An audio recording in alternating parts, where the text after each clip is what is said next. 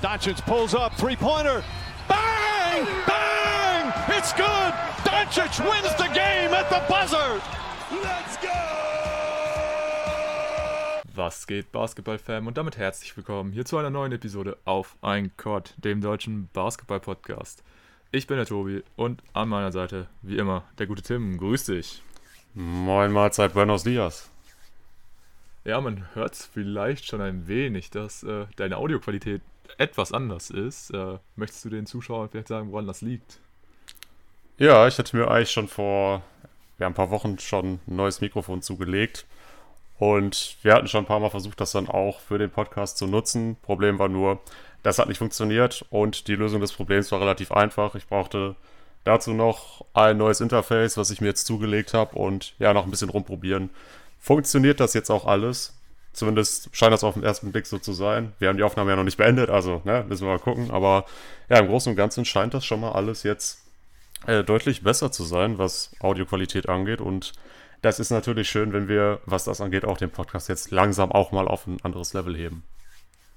Ja, das definitiv. Und ich denke, damit wirst du jetzt auf jeden Fall auch deinen Spaß haben, besonders weil du so ein Mikro und dein Interface ja auch für andere Hobbys einsetzen kannst. Ne? Von daher denke ich, lohnt sich die Investitionen natürlich auf jeden Fall.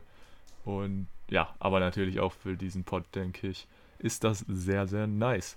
Aber natürlich möchte ich auch in dieser Woche die obligatorische Frage stellen, Tim. Wie geht's denn dir?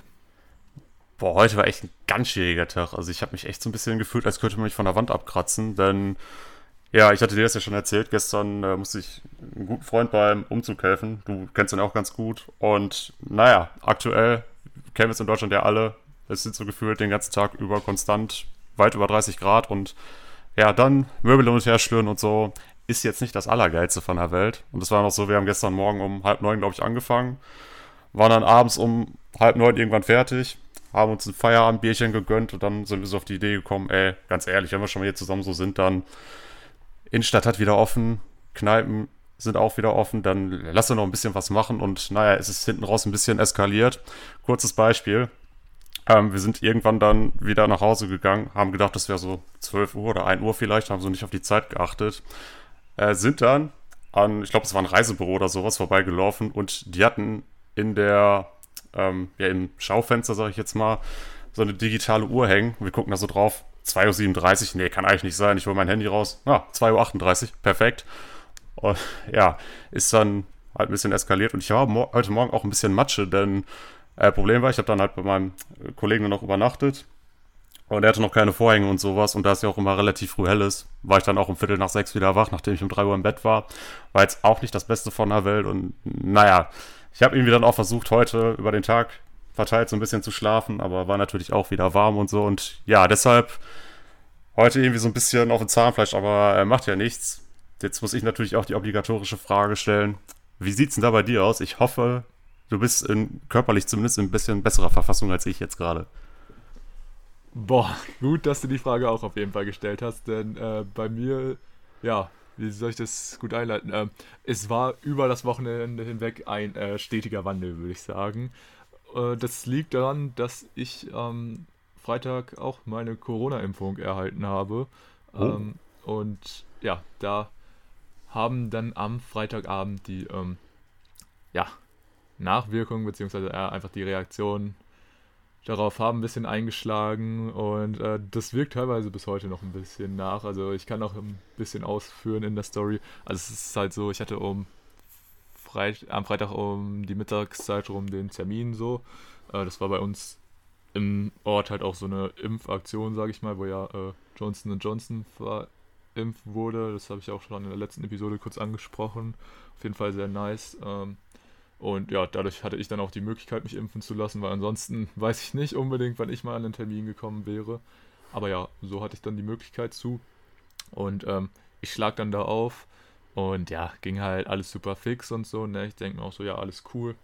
Ähm, fahr dann halt so nach Hause und merke eigentlich so gar nichts. So, keine Ahnung, hat äh, im linken Arm halt so ein bisschen gekribbelt, wo ich die Impfung bekommen habe. Aber ansonsten so eigentlich alles ganz cool. Und so ging es mir dann eigentlich auch den ganzen restlichen Tag bis zum Abend halt, wo ich dann pennen gehen wollte. Weil dann hat es auf einmal richtig krank angefangen, so mit Erkältungssyndrom und allen. Und was auch einfach absolut belastend war, ich hatte einfach Schüttelfrost. Und Schüttelfrost bei der Wärme. Das kannst du dir nicht vorstellen. Ich hatte dann diese ekelhafte Mischung. Also ich, ich, hab, ich kam mir vor, als wäre ich in einem anderen Raum und Zeitkontinuum gewesen, weil ich hatte Schüttelfrost und dadurch, dass es so warm war, habe ich dann einfach durch das Schütteln, beim Schüttelfrost, habe ich einfach geschwitzt. Ach das du Scheiße. Also wirklich ganz, ganz, ganz weirde Nummer. Ähm, und dann war es auch noch so, ähm, dass ich dadurch auch so ganz, ganz weird geschlafen habe. Ich habe einfach dann immer, wenn ich mal so weggenickt bin, habe halt nebenbei mir dann so einen Podcast oder so angemacht, damit ich halt so ein bisschen nebenbei wegnicke und so, ne? Und ähm, dann war ich immer so eine halbe Stunde oder so am Pennen und danach war ich einfach so instant sofort wach. Äh, war dann auch so gefühlt oder habe mich dann so die ersten paar Minuten gefühlt, als hätte ich irgendwie so einen doppelten Espresso gezogen und äh, könnte Bäume ausreißen und danach aber sofort wieder richtig müde. Und das ging dann irgendwie so die ganze Zeit so ein bisschen weiter. Und ja, also konnte ich in der Nacht auch nicht so wirklich pennen. Habe ich dann äh, aber dafür genutzt, um ähm, Game 6 zwischen Philly und Atlanta live zu gucken. Also wurde es dann doch irgendwie irgendwo ausgenutzt. Manche aber Sachen sind einfach auch, praktisch. Ja, genau. Äh, wobei es mir halt wirklich dafür körperlich echt beschissen ging. Äh, auch so mit bisschen Kopfschmerzen und so, aber war eigentlich noch alles in Ordnung, aber halt der Schlafmangel war dann am nächsten Tag schon irgendwo nervig.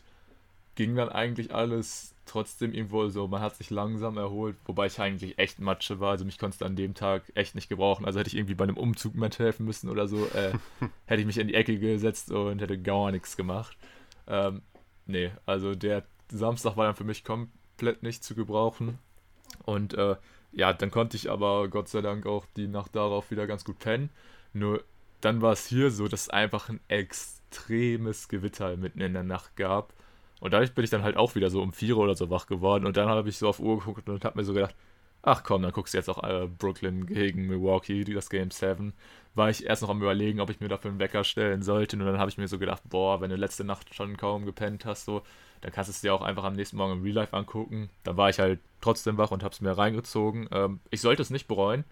Und äh, ja, dann habe ich das Spiel geguckt, war danach erstmal ein bisschen aufgedreht und habe mir so gedacht, boah, wie soll ich jetzt noch pennen? Hab's dann aber Gott sei Dank doch noch gemacht, so, keine Ahnung, hab dann noch so vier Stunden oder so geschlafen. Ja, und das äh, war dann eigentlich ganz nice, weil jetzt an den heutigen Tag habe ich dann wieder noch ein bisschen genutzt, um mich zu erholen, aber es geht mir auf jeden Fall schon wieder deutlich besser. Aber ja, war auf jeden Fall äh, ein ziemlich krasses Wochenende, weil das ist so heftige Auswirkungen hat mit dem Impfen, hätte ich tatsächlich nicht gedacht. Aber gut, äh, ist es halt auf alle Fälle wert und von daher, äh, ja, ist es halt jetzt mal so gut. War jetzt mal Wochenende halt nicht ganz so nice, aber ja, wäre halt bei einer Erkältung oder so genauso gewesen. Von daher alles cool. Und äh, ja, aber war auf jeden Fall ein ziemlich turbulentes Wochenende. Aber nichtsdestotrotz äh, trotzdem sehr cool. Wie gesagt, konnte, hatte da ich halt auch ein bisschen die Möglichkeit, Live-Basketball zu gucken. Von daher auch wieder ein positiver Faktor. Aber ja, äh, das war so ein bisschen die etwas längere Story zu meiner Corona-Impfung. Ähm, hätte ich halt, wie gesagt, nicht gedacht, dass es so heftig bei mir reinknallt. Aber ja, gut, was soll man machen? Ja, ich meine, die Hauptsache ist ja letztendlich, dass du da jetzt schon nicht mehr so viel von merkst. Und du hast jetzt sogar den charmanten Vorteil, dass du nicht äh, noch ein zweites Mal zur Impfung musst, sondern mit dem Impfstoff musst du ja nur einmal hin. Und wenn du jetzt, ich denke, da müsste es auch so sein, zwei Wochen wartest, dann sollte auch die, die volle Impfwirkung auch da sein. Und ja, das ist natürlich jetzt sehr praktisch, gerade da jetzt aber die Zeit anfängt, wo man ja öfter draußen ist und wo sich dann auch öfter mal wieder Menschenmassen tummeln. Leider. Aber ich denke, da ja, kannst auf jeden Fall jetzt sehr zufrieden mit sein, dass du das jetzt auch hinter dir hast. Und ja, wie gesagt, Nebenwirkungen gehören nun mal irgendwo so ein bisschen dazu. Sind ja auch immer ein Zeichen dafür, dass das Zeug auch wirkt oder dass es im Körper eine Reaktion auslöst. Und von daher, ja, das nimmt man halt in Kauf, dass das dann mal ein paar Tage vielleicht ein bisschen stressig ist. Ja, safe. Das nimmt man definitiv in Kauf hat jetzt beispielsweise auch schon so meine Mom gesagt, von wegen, ja, wahrscheinlich knallt das einfach nur so sehr, weil man, weil man sich das nur einmal impfen lassen muss, ne? aber auch eher so aus Spaß. Aber ja, das ist, denke ich, schon irgendwo vom Vorteil bei dem Impfstoff. Aber ja, äh, ich habe zumindest bei anderen halt auch nichts von so krassen Nebenwirkungen dann gehört. Von daher war ich dann doch schon selbst ein bisschen überrascht davon. Vor allem, weil es halt erst anfangs ganz, äh, locker war, aber du hast ja schon gesagt, also wenn es halt solche Wirkungen gibt, das zeigt eigentlich nur, dass es auf jeden Fall auch anschlägt und von daher auf jeden Fall alles cool und äh, ja, und ich bin auf jeden Fall einfach erleichtert, dass ich das Ganze jetzt hinter mich habe und muss ich ehrlich sagen, da ist mir schon irgendwo auch ein Stein vom Herzen gefallen, jetzt einfach nach ja, über einem Jahr der Pandemie dass wir jetzt endlich so weit sind äh, und einen Impfstoff haben und ja auch, ähm, wie ich jetzt ähm, diesen täglichen Impffortschritt bzw. bei diesem Update gesehen habe, dass äh, jetzt zumindest über 50 Prozent zumindest mal die erste Impfung haben. Das ist, denke ich, auf jeden Fall schon ein sehr, sehr nicer Schritt in die richtige Richtung. Klar, andere Länder sind schon weiter als wir, aber ich denke, das ist nichtsdestotrotz ähm, vollkommen in Ordnung und ja, wir bewegen uns einfach in die richtige Richtung und ja, es ist einfach echt pure Erleichterung, bin ich ehrlich. Ja, verstehe ich voll und ganz. Und ja, wie du schon sagst, die, die Richtung, die wir jetzt erleben, ist definitiv die richtige. Ich finde es auch jetzt gar nicht mal nötig, da jetzt zwingend Vergleiche zu anderen Ländern zu ziehen. Äh, natürlich gibt es andere, die da irgendwo jetzt weiter sind, aber ja, da muss ich sagen, ist halt schön für die. Nur ja, man muss halt eben jetzt auch gucken, dass möglichst viele andere auch noch nachziehen, egal in welchem Land. Und äh, dass natürlich andere Länder auch überhaupt erstmal die Möglichkeit bekommen. Es Gibt ja auch immer noch Länder, in denen erst 2% oder so erst geimpft sind. Gerade im afrikanischen Raum ist das ja leider noch äh, ein großes Problem. Aber ja, wie gesagt, es ist ja auf jeden Fall schon mal wichtig, ähm, dass die Impfbereitschaft jetzt unter anderem auch hierzulande doch größer ist, als ich jetzt auch erwartet hätte. Es gibt ja auch sehr viele, die jetzt auch irgendwo auf der Warteliste stehen, obwohl schon 50% die erste Impfung bekommen haben. Und ja, also da denke ich, muss man einfach jetzt noch ein bisschen Geduld haben. Man sieht ja auch, dass wieder mehr Leben auf den Straßen ist. Und ja, ich muss jetzt sagen, was ich am Wochenende erlebt habe, war auch schon wieder ein bisschen mehr in Richtung ähm, Normalität. Und das war auch ein schönes Gefühl, denn es war jetzt nicht mehr so wie im letzten Jahr, dass man da ein total unwohles Gefühl bei hatte. Ich finde, das ist jetzt schon ein bisschen anders. Ja, wobei ich glaube, dieses leichte Gefühl der Unwohlsamkeit, das bleibt, glaube ich, trotzdem irgendwie noch für so ein bisschen länger. Ja, klar, Zeitraum. mit Sicherheit. Aber, aber natürlich äh, ja, freut man sich einfach darauf, dass es jetzt wirklich in die Richtung geht, dass äh, ja quasi dann schon irgendwo so wieder sein wird wie früher. Ja, und deshalb denke ich, können wir da auf jeden Fall alle zufrieden sein.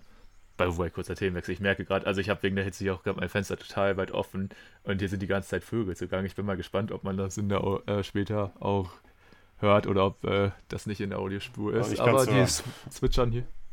Nice. Also die zwitschern hier auch eigentlich ganz gut, deshalb, äh, ich hoffe, das stört nicht zu sehr. äh, oder soll ich mein Fenster zumachen? Könnte ich theoretisch auch machen, aber das ist halt hier ziemlich warm. Ach komm, lass offen. Ah, okay. Also, äh, wenn ihr keinen Bock auf Vogelgezwitsch habt, dann ähm, ist dieser Pod vielleicht leider nichts für euch. Nein, Spaß. Äh, aber damit müsst ihr heute auskommen. äh, aber nachdem wir jetzt auch äh, ein wenig Off-Topic-Talk gehabt haben, würde ich sagen, widmen wir uns doch jetzt mal dem Basketball. Und da gibt es natürlich ein paar Themen, die jetzt seit der letzten Aufnahme wieder passiert sind. Nicht ganz so krass wie äh, zum Zeitpunkt der letzten Aufnahme, wobei ich bin gerade unsicher. Hatten wir das Ganze damals schon mit äh, der Kawhi-Verletzung und dem CP3-Ausfall? Ich glaube, das hatten wir schon drin, oder? Ja, ja, genau, das hatten wir drin. Ich kann mich nur daran erinnern, dass ich unter anderem auch gesagt hatte, ja, wenn Kawhi jetzt äh, für die, den Rest der Serie gegen die Jazz ausfällt, dann macht Utah das in sechs ja, Pustekuchen. Also ja, das hatten wir auf jeden Fall mit drin. Okay, alles klar. Ja gut, dann ähm, habt ihr es schon gehört. Wir reden auf jeden Fall über die ja, Playoff-Games, die seit dem letzten Aufnahmezeitpunkt gelaufen sind. Und ja, dann haben wir eigentlich auch noch als ein Hauptthema ja, die ganze Dramaturgie im Moment, die sich bei den Mess abspielt, denn da brennt der Laden gerade schon, beziehungsweise rollen da Köpfe, von denen man gedacht hätte, dass sie nicht unbedingt rollen werden. Ähm, und ja, das werden wir auf jeden Fall auch noch besprechen. Ich weiß gar nicht, möchtest du damit direkt reinstarten, Tim, oder sollen wir lieber über die Playoff-Spiele reden? Wir können auch äh, gerne mit deinen Mess reinstarten. Oh. Alles klar. Dann fangen wir damit an. Denn, ähm, ja, zu meinem Mavs, da kam vor kurzem die Meldung raus, dass ähm, mit Donny Nelson der GM entlassen wird, beziehungsweise ich glaube, es wurde halt eher so formuliert von wegen, dass er gegangen wurde, kennt man ja. dass da teilweise mit den Formulierungen etwas rumgespielt wird. Ich glaube, das hatten wir sogar noch ähm, in der letzten Aufnahme, womit aber dann die wenigsten gerechnet hätten, ist das, was einen Tag äh, später passiert ist. Und das hatten wir dann auch tatsächlich nicht mehr in der Aufnahme drin. Und zwar, ähm, ja, hat Rick Carly seinen Rücktritt verkündet, was dann auf jeden Fall doch sehr überraschend gekommen ist. Ja, nach 13 Jahren als Head Coach des Teams und einen gewonnenen Titel im Jahr 2011 hat er sich jetzt dazu entschieden, dass er nicht mehr weiter Trainer in Dallas bei den Mavericks sein möchte und ist ja, zurückgetreten und natürlich kam daraufhin, ging es erstmal los mit wilden, wilden Spekulationen und es hieß, boah, bei dem Mavs brennt gerade die Hütte und alles und äh, ja, verärgern sie jetzt Luca, was machen die da?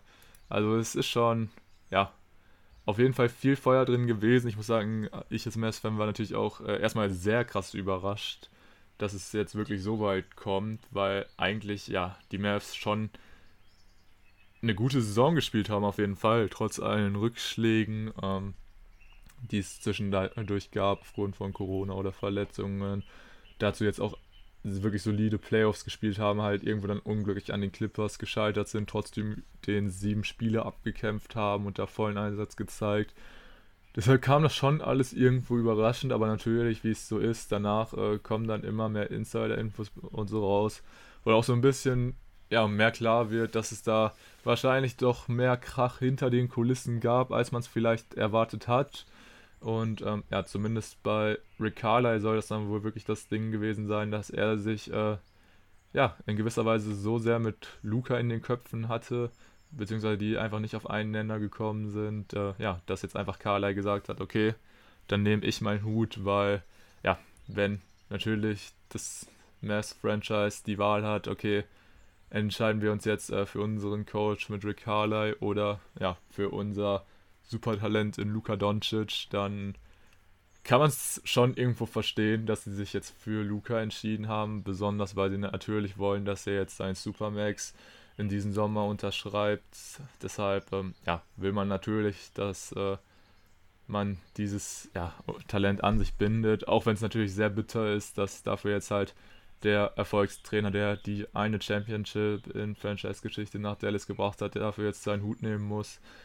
Aber ich denke, das ist wahrscheinlich sogar eine Möglichkeit, dann ja einfach frisch in die neue Saison zu starten. Jetzt halt auch dadurch, dass der GM ja auch noch gewechselt wird, sind jetzt natürlich zwei vakante Positionen, ähm, was natürlich auch, sag ich mal, für beispielsweise Free Agents ein bisschen so das Ding ist, so, weil die werden wahrscheinlich nicht einfach blind bei Mass unterschreiben, wenn die nicht mehr wissen, von wem sie trainiert werden oder ja, wer da jetzt überhaupt äh, mit ihnen die Vertragsdetails und so aushandelt, natürlich auch für auslaufende Spielerverträge und so ist das jetzt so ein bisschen, ja, wirkt alles ein bisschen chaotisch und alles, ähm, aber jetzt so mit ein paar Tagen Abstand und so bin ich eigentlich gar nicht mal mehr so traurig, so und dann denkt man einfach, okay, das ist jetzt einfach, ja, der nächste Schritt, einfach der irgendwo dann halt auch passieren musste.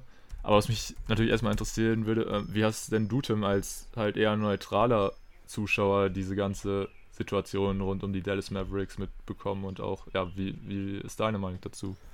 Ja, ich war schon schwer überrascht. Ich hatte es ja auch im, im letzten Pod schon erwähnt, dass ja die, die Trennung von ähm, Donny Nelson doch auch für mich sehr überraschend kam. Aber ich hatte irgendwie immer so den Eindruck, dass ähm, dieses Gespann aus Mark Cuban als Eigentümer mit äh, Donny Nelson und Rick Carly, dass es einfach so ein eingeschworenes Team ist, was jetzt so gut wie unzertrennlich ist. So, komplett unzertrennlich natürlich nicht. Das wäre natürlich schön, wenn es sowas gäbe, aber das ist nochmal ja, reine Fantasie. Aber dass jetzt auch Rick Carly dann direkt, ich weiß nicht, war es am nächsten Tag oder zwei Tage später, dann auch äh, direkt sein, sein Posten geräumt hat. Es äh, hätte ich jetzt so auch überhaupt nicht kommen sehen. Und auch diese ganze Thematik, die jetzt mit Luca da so ein bisschen ans Licht kommt, das war mir auch äh, komplett unbekannt, dass es da solche Unstimmigkeiten geben soll. Und ich, ich weiß nicht, ob du da jetzt schon äh, mehr zu mitbekommen hast, aber so richtig klar scheint jetzt auch immer noch nicht zu sein, was da jetzt wirklich im Argen war. Aber zumindest habe ich da jetzt noch nicht so viel zu gelesen. Aber äh, ja, ist natürlich dann auch äh, schwierig, eine Entscheidung zu treffen. Entscheidest du dich jetzt für deinen Erfolgstrainer, für die, ja, eine der wichtigsten Personalien in der Franchise-Geschichte Oder setzt du auf das europäische Jahrhunderttalent? Hm, gut. Würde mich dann im Endeffekt auch nicht äh, überraschen, wenn man sich dann für Luca entscheidet. Aber dennoch würde es mich auf jeden Fall mal interessieren, was da jetzt tatsächlich äh, so das schwere Problem sein soll. Weil, wie gesagt, also das ist für mich jetzt alles irgendwo noch so ein bisschen äh, im Dunkeln, was da jetzt tatsächlich vorgefallen ist. Und äh, ja, du hast auch schon angesprochen, für Free Agents ist natürlich jetzt so ein bisschen das Ding. Also ähm, du musst dir als, als Dallas-Franchise schon irgendwo bewusst sein, dass du da ähm, ja jetzt zum einen eine Lösung findest, mit der auch Luca mehr als zufrieden ist, aber gleichzeitig musst du die auch relativ zeitnah treffen, denn äh, als Free Agent unterzeichnest du, wie du richtig gesagt hast, natürlich nicht irgendwo beim Team, wo du nicht mal weißt, wer nächstes Jahr dein Coach ist. Und äh, ja, deshalb, ja, muss man echt gucken. Also, was jetzt für die Mavs natürlich auch nochmal ein bisschen schwieriger ist, ist, dass es ja aktuell sehr viele vakante Trainerstellen gibt. Das heißt, man hat äh, bei den Personalien dann auch so einen gewissen Konkurrenzkampf.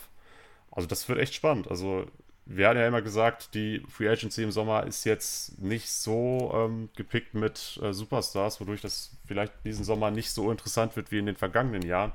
Aber dieses Jahr ist eben die Besonderheit, dass auf dem Trainermarkt so viel Bewegung passieren wird. Also, ja, spannende Geschichte auf jeden Fall. Und äh, wie gesagt, also das äh, bei den Dallas jetzt da äh, in den im Stuff, dass da alles auseinanderbricht, da war ich auch mehr als überrascht.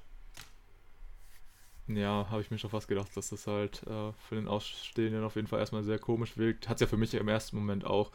Nur ja, wenn dann halt teilweise echt so ein bisschen mehr ans Licht kommt, dann konnte man es teilweise schon irgendwo verstehen. So, ich habe es zumindest so interpretiert, dass wohl einfach das Hauptding war, dass ähm, ja, Carly und äh, Luca einfach vom taktischen und vom, von den spielerischen Aspekten einfach absolut nicht auf einer Wellenlänge waren, dass äh, Carly am liebsten jeden Spielzug von außen äh, perfekt durchplant und angesagt hätte, aber Luca halt teilweise dann eher so dieser Freigeist ist, der einfach selbst ja vom auf dem Platz dann beobachtet, was sich in der Situation ergibt und so ein bisschen halt mehr seinen eigenen Flow hat, als jetzt äh, jede taktische Anweisung des ähm, Trainers zu befolgen. Was man halt irgendwo sagen muss, okay, ja, irgendwo muss sich ein Spieler schon daran richten, was sein Trainer sagt, weil es kein gutes Bild, wenn er sich da gar nicht dran hält. Allerdings muss man ja sagen, bei Luca hat es auch die meiste Zeit funktioniert. Also kann man ihm da ja auch keinen Vorwurf machen. Und so das Ding ist ja auch bei Carly, dass er auch in der Vergangenheit schon immer mal Probleme mit seinen Point Guards hatte, sei es jetzt ein Jason Terry oder auch ähm, Rajan Rondo, was ja auch gar nicht funktioniert hat. Das waren dann auch so Beispiele, die natürlich gerne genannt wurden, dass äh, ja, Carly da einfach wohl Probleme äh, jeweils mit den ähm, Spielmachern des Teams hat.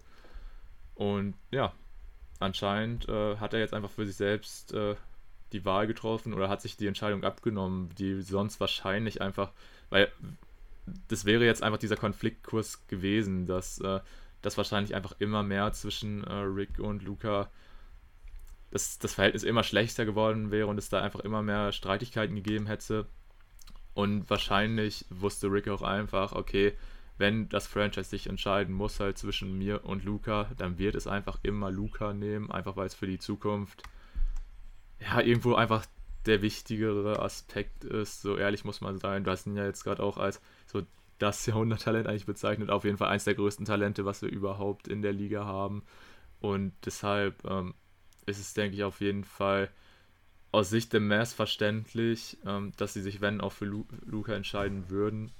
Aber natürlich äh, insgesamt sehr traurig, dass Rick jetzt als Meistertrainer das Team verlassen muss. Wobei ich auf jeden Fall auch Respekt vor der Entscheidung habe, dass er das Ganze jetzt von sich aus gemacht hat, dass er da den passenden Zeitpunkt für einen Absprung gefunden hat. Da ähm, hat er auf jeden Fall auch massiven Respekt von mir dafür verdient.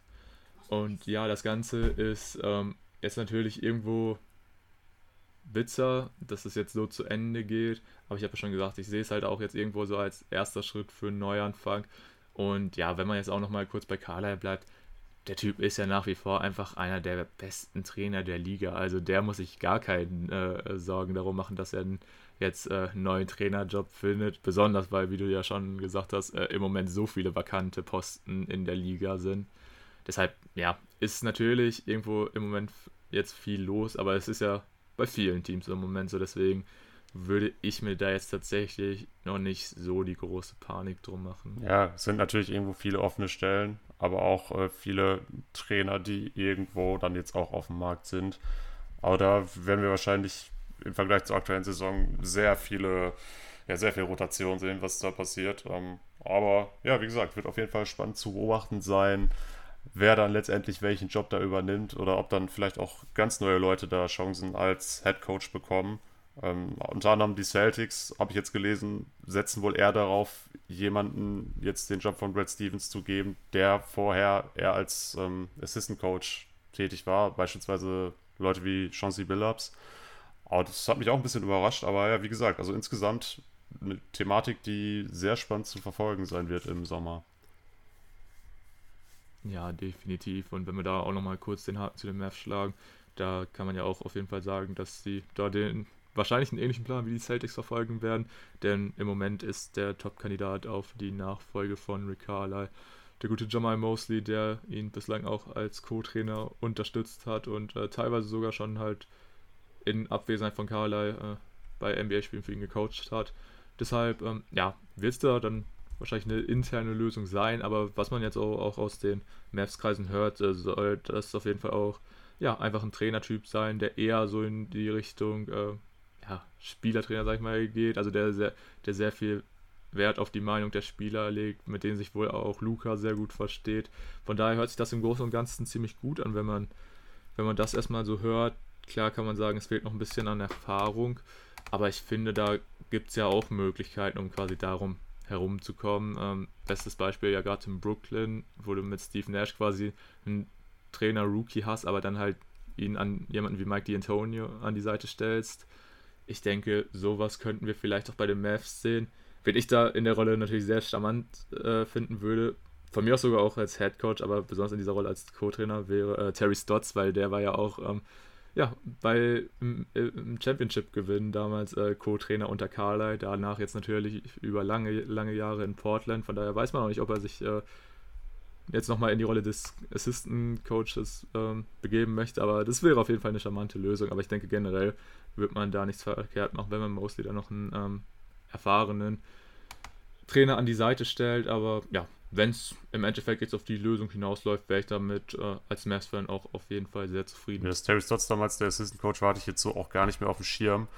Äh, wäre natürlich sehr charmant, da gebe ich dir vollkommen recht. Ähm, was du jetzt auch angesprochen hattest mit beispielsweise Mike D'Antoni in Brooklyn, war, wo ich das vernommen habe, auch so ein bisschen denen geschuldet, dass ein D'Antoni ja wirklich über viele Jahre immer der Head Coach eines Franchises war und jetzt einfach mal sich so ein bisschen, bisschen zurücknehmen wollte und einfach mal ein bisschen was anderes machen wollte. Ich bin mir auch relativ sicher, dass er eine der vakanten Head Coach Positionen übernehmen wird im Sommer.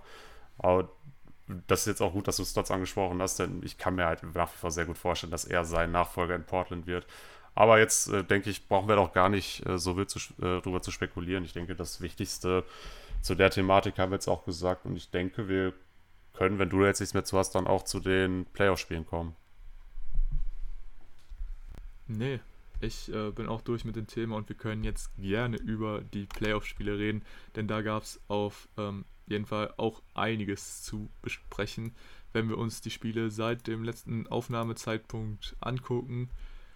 Ja, denn da war wirklich einiges los. Ähm, wir hatten zum einen ähm, das Game 6 zwischen Milwaukee und Brooklyn, was Brooklyn für sich entscheiden konnte. Dann äh, das Ga äh, schon angesprochene Game 6 zwischen Philly und Atlanta, was Philly für sich entscheiden konnte.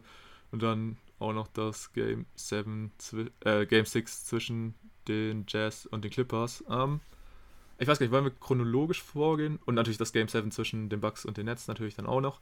Ähm, wollen wir chronologisch vorgehen oder möchtest du mit einer bestimmten Serie ja, anfangen? Wir können das ja serienweise machen. Ähm, ich würde sagen, dann fangen wir doch erstmal mit der Serie an, über die aktuell nach wie vor alle sprechen. Und das wären die, die Serie zwischen den Bucks und den Nets. Denn da kann ich auch äh, gerne mit anfangen. Spiel 6 habe ich sogar mir live angeguckt, weil ich mir dachte, Spiel 5 war so überragend. Und da habe ich mich geärgert, dass ich dafür nicht extra aufgestanden bin. Da habe ich gedacht, komm, jetzt bist du schlauer, in Game 6 machst du das dann auch. Und ähm, ich sag mal so, ich glaube, Ende des dritten Viertels bin ich irgendwann doch ins Bett gegangen, weil das Spiel dann doch leider sehr deutlich ausgegangen ist für die Bucks. Äh, das war ja das Spiel, nachdem Kevin Durant seine Jahrhundert-Performance ähm, gezeigt hatte in Game 5 und man hat ihn dann auch angemerkt, so ein bisschen haben diese ja, permanenten 48 Minuten dann doch an ihm genagt. Er war dann nicht mehr ganz so stark. Natürlich war er trotzdem überragend, ganz klar. Ähm, aber auch James Harden hat man in dem Spiel schon angemerkt, dass der aktuell eben nur auf einem Hamstring läuft und ja, das nimmt immer sehr viel von seinem Spiel. Also als, ähm, ja, als Point Guard kann er natürlich trotzdem noch krassen Einfluss nehmen, äh, was als Spielgestaltung angeht.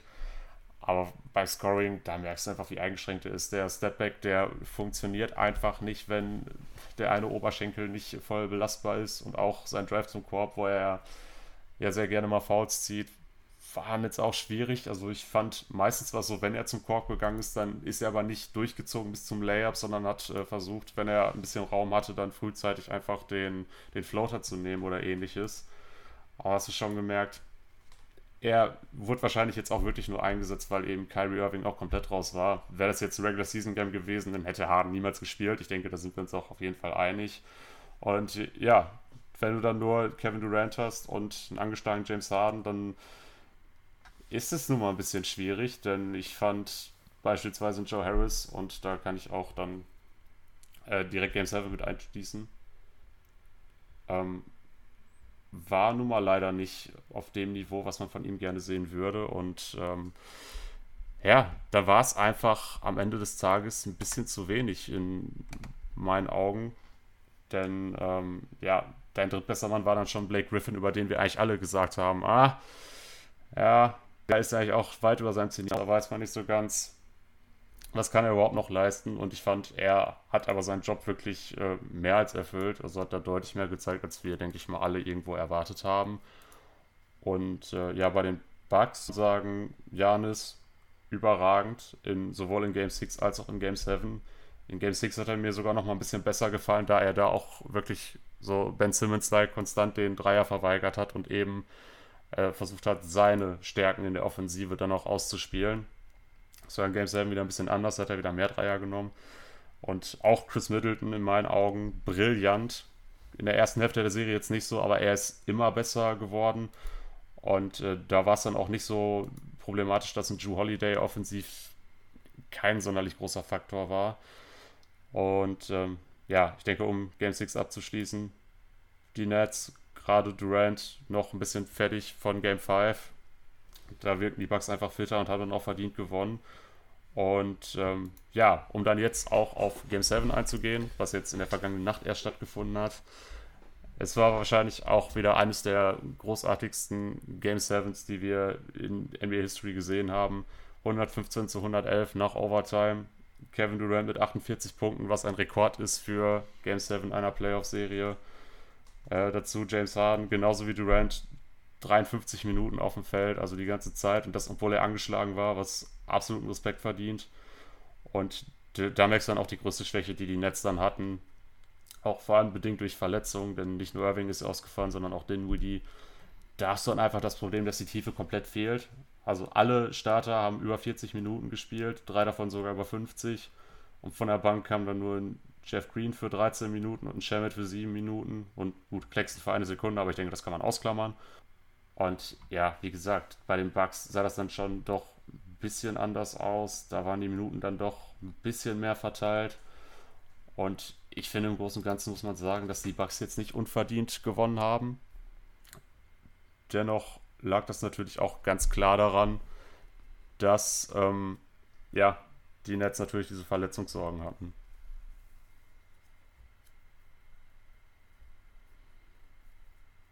Ja, das denke ich auf jeden Fall auch, dass das auf, äh, ein großer Faktor jetzt für den Ausgang dieser Serie hatte. Ich glaube, ich muss noch einmal kurz äh, korrigieren. Ich glaube, ich habe am Anfang gesagt, dass Brooklyn Game 6 gewonnen hat, aber das stimmt natürlich nicht. Äh, das ging an Milwaukee, weil ansonsten wäre die Serie auch schon durch gewesen. Und wir hätten gar nicht ja, dieses großartige Game 7 zu sehen bekommen. Äh, ich denke, zu Game 6 hast du jetzt auch schon alles gesagt. Deshalb äh, würde ich auch einfach direkt mit Game 7 reinstarten, weil ja, ich habe ja schon gesagt, ich habe es äh, eher ungeplant dann doch noch live gesehen und ähm, ja, das war auf jeden Fall sehr, sehr krass. Ich war danach auch wirklich ähm, zu aufgeregt, um direkt danach pennen zu gehen, Weil was wir da für eine Show gesehen haben, das war schon echt beeindruckend. Ja, du hast ja Kevin Durant schon angesprochen mit seinen 48 Punkten, wie er da wirklich dann übernommen hat und ja, quasi die ganze Offensive immer über ihn lief. Das war schon echt beeindruckend. Aber auch ein James Harden halt trotzdem, dass er angeschlagen war mit 22 Punkten, war schon stark gut. Er hat fast die Hälfte davon von der Linie gemacht, aber halt dazu auch äh, 9 Assists. Der Dreier fiel halt nicht äh, mit 2 von 12. Das äh, war auf jeden Fall sehr kritisch für die Nets und natürlich auch, dass Harris seinen Dreier na, nicht so gut getroffen hat mit 3 von 9. Das hat man auf jeden Fall allgemein schon besser gesehen und das ja auch gesagt, äh, nicht die stärkste Serie von dem Joe Harris. Und dann wird es halt einfach extrem schwer, weil du halt außerhalb von Kevin Durant nicht mehr so die meisten Scoring-Optionen hast. Blake Griffin hast du ja auch schon genannt. Äh, absolut solide, muss man wirklich sagen. Also ich denke schon die positive Überraschung in dieser Serie aus Netzsicht oder auch allgemein gesehen, weil ähm, dass der halt echt noch so eine Leistung im Tank hat, hätten, denke ich, nicht die meisten erwartet, aber schön, dass es dann doch auf jeden Fall nochmal gezeigt hat. Und ansonsten, ja, ähm, das war einfach ein Spiel, mega, mega ausgeglichen. Ähm, ich glaube, die Bucks waren nie mehr als sechs Punkte oder so weg. Also war auf jeden Fall immer richtig eng und die meiste Zeit hat er halt auch eben Brooklyn geführt. Und ja, das war auch einfach bis zum Ende da eine super ausgeglichen, eine super enge Kiste.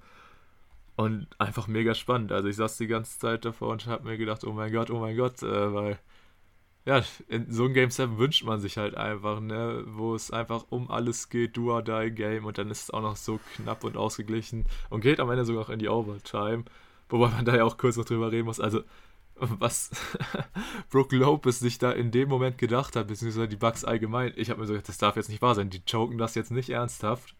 Und ähm, dann haut ja KD am Ende auch noch den äh, Wurf rein. Und es war ja wirklich, also hält der KD nicht gefühlt Schuhgröße 54, sondern äh, eine Nummer kleiner, dann wäre es das einfach ein Dreier und kein langer Zweier gewesen und Brooklyn hätte das Ding einfach geholt. Also Wahnsinns-Finish dann auch, beziehungsweise erstmal wie es in die Overtime ging und dann natürlich auch in der Overtime wenig Scoring. Aber ja, im Endeffekt reicht dann den Bucks in der Overtime ein 6 zu 2. Middleton, der da am Ende noch einen wichtigen Wurf getroffen hat. Und am Ende kriegt KD quasi einen identischen Wurf äh, wie zum Ende der regulären, äh, wie zum Ende der regulären Spielzeit. Und ja, das war dann echt so ein Beispiel dafür, dass dem Jungen jetzt einfach nach den ganzen Minuten, die der in dieser Serie gehen musste, irgendwo, glaube ich, einfach die Puste ausgegangen ist, weil er hat dann das Ding schlussendlich geairballt. Aber ja, also da hat sich auch wirklich, denke ich, kaum einer groß drauf aufgehangen, weil auch wenn man so die ganzen Reaktionen auf Social Media und so gesehen hat, also alle haben einfach ihren heftigsten Respekt für KD ausgepackt und das natürlich auch vollkommen zu Recht, weil was der Typ für eine Serie gespielt hat, äh, ist echt der Wahnsinn. Und ja, und das hat es danach auch im Postgame-Interview vollkommen zu Recht gesagt, so er ist immer noch der beste Spieler der Welt. So nachdem ich das äh, nach dem letzten Spiel oder nach dem vorletzten Spiel gesagt habe, äh, hat sich da nichts dran geändert. Von daher, ja, ne, fette, fette Props an der Stelle an KD, also wie man sich wirklich dieses angeschlagene Brooklyn-Team so auf den Rücken schnallen konnte und wirklich so eine enge Serie daraus machen konnte, verdient nichts mehr als Respekt. Aber auf der anderen Seite natürlich auch ähm, Glückwunsch an die Bucks. Ähm, ich hätte besonders nach den ersten beiden Spielen niemals gerechnet, damit gerechnet, dass die Bucks das echt noch drehen können, weil es halt einfach so eindeutig aussah. Aber gut, dann kommen halt so Faktoren, mit denen man nicht unbedingt rechnen kann, wie eben diese Kyrie-Verletzung, weil das hast du ja auch schon gesagt. Also wären die Nets fit gewesen, dann wäre es eine andere Serie gewesen und sei es halt wie äh, den schon angesprochenen Spencer Dinwiddie jetzt auch nur, einfach damit du zumindest eine etwas breitere Rotation hast. Das, äh, denke ich, hätte trotzdem schon mal geholfen. Aber gut, ähm, man kann sich nicht aussuchen, leider äh, auch die Nets wie viele andere Teams in dieser Saison nicht von Verletzungssorgen verschont geblieben. Aber ja, was will man machen? Ist jetzt leider nun mal so. Ähm, aber trotzdem hast du ja auch gesagt, wir haben eins der ja, besten. Also wenn du ähm, Game 7 in Overtime hast, dann, dann hast du einfach gewonnen. Und, für mich auch sagen ja sowieso das immer, beste Spiel der Saison. Fans ja. sagen immer, die zwei schönsten Wörter der Welt sind immer noch Game und Seven. Und wenn du dann auch noch fünf extra Minuten bekommst, ist das natürlich äh, maximaler Luxus. Und ja, um jetzt auch nochmal ein bisschen was zu der letzten Aktion von KD zu sagen. Ja, also ich habe ja auch schon nach Game 5 von diesem äh, Dagger-Dreier von ihm geschwärmt, als er ja, mit Ablauf der Shotclock dann diesen Pull-Up-Dreier nehmen musste, mit den Händen im Gesicht von, ich glaube, PJ Tucker oder was, Drew Holiday, ich weiß es nicht mehr genau, trifft den trotzdem und ich finde das, was er jetzt da in diesem Spiel gemacht hat, zum Ende der, ähm, der regulären Spielzeit, war vielleicht sogar noch mal ein bisschen absurder. Also dieser Turnaround-Jumper von der Dreierlinie, wo er wirklich nur mit der Fußspitze die Linie berührt, das war absurd. Also ich glaube, es gibt keinen anderen Spieler, der diesen Wurf hätte treffen können. Oder zumindest nur ganz wenige. Und ich bin da auch absolut auf der Seite von Janis. Also für mich ist er aktuell auch mit Sicherheit der beste Spieler, den wir aktuell sehen können. Und äh, ja, ich finde es dann irgendwo schon ein bisschen schade, dass wir ihn jetzt nicht in den Conference Finals oder vielleicht auch den Finals sehen. Aber dennoch hat er für mich jetzt auch äh, bewiesen, dass er eben nicht dieser Spieler ist, der sich immer ins gemachte Netz äh, setzen muss, um ein guter Spieler zu sein, sondern er hat seinen Kritikern ja wirklich Lügen gestraft. Er hat äh, gezeigt, dass er auch Spiele im Alleingang gewinnen kann, auch äh, gegen absolut überragende Competition. Und wenn du dann äh, zweimal nah an den 50 Punkten scorest und äh, jetzt ja sogar zwei Spiele äh, gehabt hat, in denen er jede einzelne Sekunde auf dem Feld gestanden hat, dann zeigt das einfach, wie überragend dieser Spieler ist. Und ähm, ja, da freue ich mich auf jeden Fall schon, wenn er in der nächsten Saison dann wieder voll angreift. Denn ich denke, die, die Nets könnten vielleicht auch in der nächsten Saison so eine kleine Revenge-Tour fahren. Und äh, ja, wie gesagt, da freue ich mich auf jeden Fall schon drauf. Ist ärgerlich für ihn, dass äh, er nun mal so unfassbar große Füße hat. Das war mir auch ehrlich gesagt nie bewusst. Also hättest du mich gefragt, ähm, ja, welche Schuhgröße hat KD, wo hätte ich vermutet, dass der eigentlich für seine Größe relativ kleine Füße hat, weil er auch so unfassbar beweglich ist. Aber gut, warum sollte man auf sowas grundsätzlich achten? Gibt es ja eigentlich keinen Grund zu. Naja, blöd gelaufen für ihn und ich habe es jetzt im Real Life geguckt und kannte auch leider das Ergebnis schon, aber ich glaube, selbst wenn ich es live gesehen hätte, wäre mir da schon klar gewesen, dass die Nets in der äh, Overtime auf jeden Fall den Nachteil haben, da ja eben ähm, zu dem Zeitpunkt James Harden und Kevin Durant schon die volle Spielzeit gegangen sind. Also ja, da, das war schon am Ende irgendwo so ein bisschen auch eine Frage der Kraft.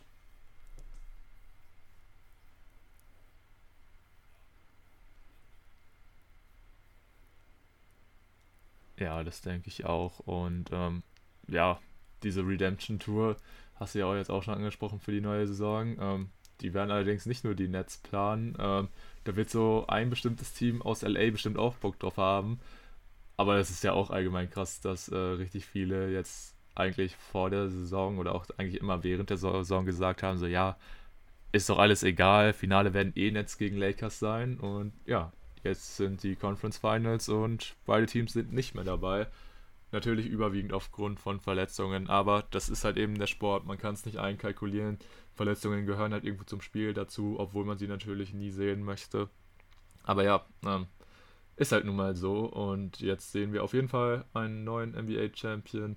Und das wird auf jeden Fall spannend. Und ich denke, darüber können wir jetzt auch überwiegend reden. Wobei ich ja auch gerade gesagt habe, wir sind schon bei Conference Finals. Stimmt nicht so ganz, weil wir haben ja noch ähm, ein Game 7, ja, was aussteht, beziehungsweise ein Teilnehmer im Osten wird ja noch ermittelt. Äh, deswegen würde ich sagen, gehen wir direkt zu der Serie über. Alles klar. Die Rede ist natürlich von Atlanta gegen Philadelphia. Und ja, da kam es jetzt dazu, dass ähm, Game 6 an, wieder an Philly ging, nachdem sie ja ziemlich überraschend, muss man sagen, äh, nachdem es schon 2-1 für sie stand, zwei Spiele hintereinander aus der Hand gegeben haben und dabei auch jeweils äh, ne, einen ziemlich großen Vorsprung verspielt haben. Da ähm, war natürlich die Kritik sehr groß an Philly und so hatten sie jetzt halt eben dieses Closing Game gegen die Hawks. Die Hawks hätten den Deckel drauf machen können, allerdings äh, konnte sich Philly knapp mit fünf Punkten dann doch noch durchsetzen. Aber ich, wie gesagt, ich habe das Spiel auch dann äh, aufgrund meines seltsamen Schlafs, äh, zumindest auch dann phasenweise live gesehen, immer mal wieder zwischendurch weggenickt, bin ich ehrlich, aber äh, auch trotzdem den Großteil gesehen. Ähm, aber ja, das war echt ein Spiel. Das stand auch lange auf der Kippe, muss ich sagen. Also da hätten die Hawks auch auf jeden Fall das Ding für sich entscheiden können. Und von daher muss man echt sagen, ist Philly da nochmal mit einem blauen Auge davon gekommen und hat halt jetzt äh, heute Nacht zum Zeitpunkt der Aufnahme die Chance, das Ding jetzt in Game 7 klar zu machen und den Bucks in die Conference Finals zu folgen. Allerdings natürlich auch die Hawks jetzt immer noch alle Möglichkeiten. Also sehen wir wieder ein ähm, Game 7, worauf wir uns natürlich alle freuen werden. Und ja, da muss man jetzt einfach gucken, wie es so laufen wird. Ähm, ich glaube, bei den Hawks äh, ist Bogdan Bogdanovic fraglich. Äh, er ist während des Spiels dann auch verletzungsbedingt rausgegangen in Game 6. Und ansonsten sollte es aber von den Personalien her bei beiden Teams unverändert sein.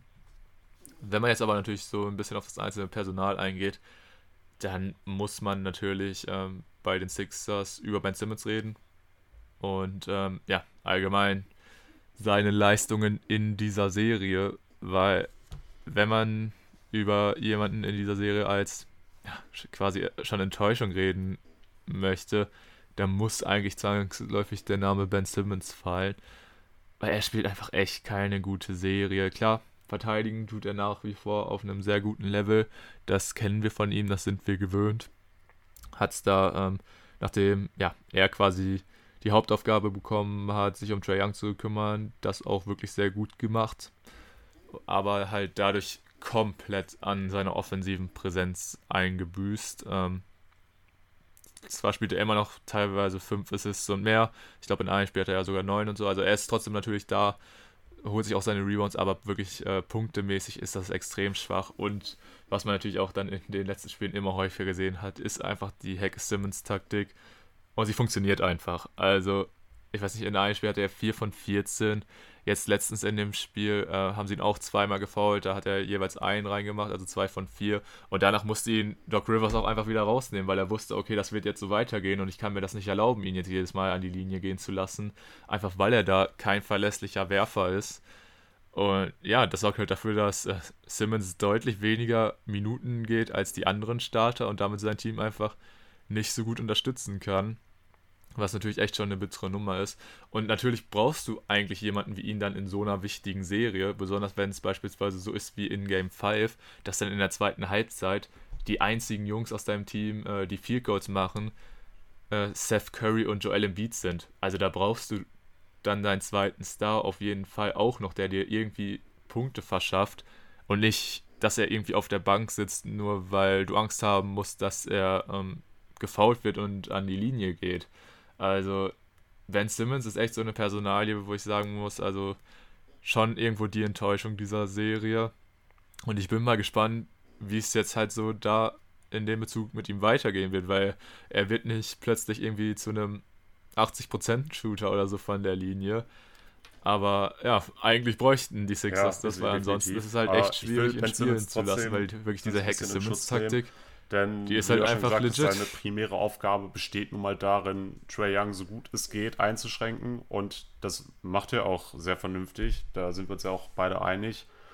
Und ich bin ehrlich, ich finde, wenn du diese beiden Teams vergleichst, die Sixers und die Hawks, dann sind die Hawks eigentlich jetzt nicht so ein Team, was jetzt die Sixers wirklich in einer sieben-Spiele-Serie krass fordern sollte, zumindest auf dem Papier. Klar, das geht jetzt ins siebte Spiel.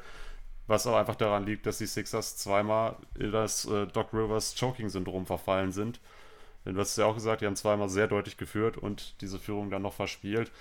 Und wenn du dir jetzt einfach mal die Spielverläufe anguckst, bis zu dem Zeitpunkt, in dem die Sixers eingebrochen sind, dann hast du in beiden Fällen gesehen, dass dieses Team einfach dann letztendlich deutlich mehr Qualität hat als die Hawks. Und äh, da finde ich es dann äh, bei, zu Ben Simmons äh, dann gar nicht mal so krass verwerflich, wenn er dann sagt, ey, wir sind in der Offense gut genug. Das muss einfach reichen, wenn ich mich hier mehr auf die Defense konzentriere und da versuche, die ja, einzige Option bei den Hawks wäre jetzt natürlich auch übertrieben, aber die mit Abstand beste offensive Waffe von denen einfach einzuschränken. Und ja, wie gesagt, wir reden jetzt alle darüber, dass äh, Ben Simmons ja in der Offensive ja so, so schlecht ist und dass er in der Linie dann auch immer choked.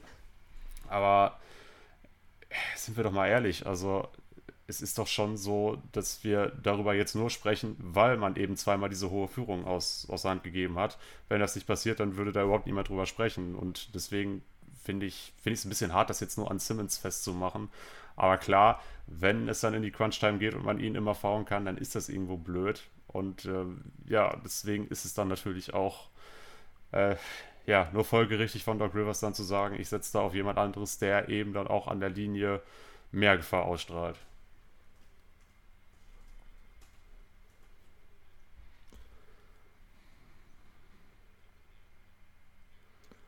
Ja, das soll jetzt auch wirklich nicht als äh, einzelner Vorwurf an den, äh, Ben Simmons gelten. Also ich hatte ja auch gesagt, deren extrem. Ja, da bräuchte man schon mal so Drive von ihm oder so. Die in Game 5 halt ja, niemanden klar. außerhalb von Embiid und Curry dann hatten, die in der zweiten Halbzeit für Punkte sorgen konnten. Allgemein was. Ja. Ja, aber wie gesagt, auch nicht nur äh, Simmons. Ich guckte auch auf jemanden wie Tobias Harris, der, glaube ich, in dem Spiel vier Punkte hatte und der ja eigentlich quasi die dritte Option bei den Sixers ist. Gut, der hatte jetzt in Game 6 24 Punkte, also das sind dann halt schon eher so die Zahlen, die man sich von ihm erwartet. Aber wie gesagt, wenn dann von den anderen Spielern gar nichts kam, gut, ich muss aber auch äh, Doc Rivers loben. In Spiel 6 hat er beispielsweise auch einen Tyrese Maxi deutlich mehr vertraut, hat ihn von der Bank kommen lassen und ihn immer mal auch äh, ja, die Möglichkeiten gegeben zu scoren, was er auf jeden Fall auch sehr gut gemacht hat. Ähm, ja, hat jetzt vielleicht ein bisschen zu negativ für den Ben Simmons geklungen, aber man muss halt einfach auch so sagen, also wenn es halt dann hart auf hart kommt, dann willst du halt auch einfach am Ende deine besten Jungs auf dem Platz haben. Und wenn du halt dann jemanden wie Simmons nicht spielen kannst, wegen dieser Angst, ihn halt an die Linie zu schicken, dann ist es halt auch schwierig. Das hat man auch so ein bisschen dann äh, jetzt zum Beispiel in Game 7 bei Milwaukee gesehen, weil sobald es dann in die Crunch-Time ging, haben sie so häufig wie möglich versucht, äh, Janis den Ball bloß nicht in die Hand zu geben, damit äh, ja, sie da einfach nicht die Gefahr laufen, dass die Nets ihn direkt faulen. Deshalb war er da teilweise wirklich nur da, um Screens zu stellen und so. Und das, äh, ja, musst du dann halt teilweise echt so machen. Also da musst du halt zumindest irgendwie versuchen, ja, den Spieler dann trotzdem irgendwie zu verstecken, ohne dann halt komplett auf ihn zu verzichten, weil das ein Ben Simmons in, einer, in so einem wichtigen Spiel, wo es um alles geht, dann nur 25 Minuten spielt, das ist dann doch schon sehr, sehr wenig. Deshalb bin ich mal sehr gespannt, ja, wie sich das jetzt so. äh, in Game, Game 7, 7 aussehen wird und generell also jetzt auch. Ich, ja, ich kann mir nicht vorstellen, dass die Zeit Sixers das, das, das hergeben. Also bin ich nach wie vor der festen Überzeugung, dass sie einfach dann am Ende des Tages durch ihren qualitativen Vorteil dann das Spiel auch gewinnen müssen. Ähm, ja, wie gesagt, wir haben es ja gesehen, wenn die ähm, in den fünften Gang schalten, dann laufen sie den Hawks einfach weg und dann ist nochmal die Frage, wie verwalten sie das Ergebnis, wenn das halt zweimal eben nur sehr schlecht funktioniert. Ich denke, wenn man in Game 7 ist und dann auch deutlich mehr Druck da ist, dann, dann fällt es ihnen auch ein bisschen leichter, äh, da wirklich konstanter zu agieren. Ich denke, Game 6 war da eigentlich auch schon ein gutes Indiz. Wenn du weißt, okay, wenn wir verlieren, dann sind wir raus, dann, dann ist der Fokus einfach ein ganz anderer. Und ich denke, das wird auch dann heute Nacht in Game 7 ähnlich sein, dass man da einfach mehr Intensität von den Six, dass über das gesamte Spiel sieht und dann, ja, sollte es am Ende des Tages dann auch positiv ausgehen für Philly. Ist zumindest jetzt mal meine Einschätzung. Aber gut, ich habe mich auch bei anderen Serien schon deutlich getäuscht, deshalb äh, weiß ich nicht, wie viel das tatsächlich aussagt.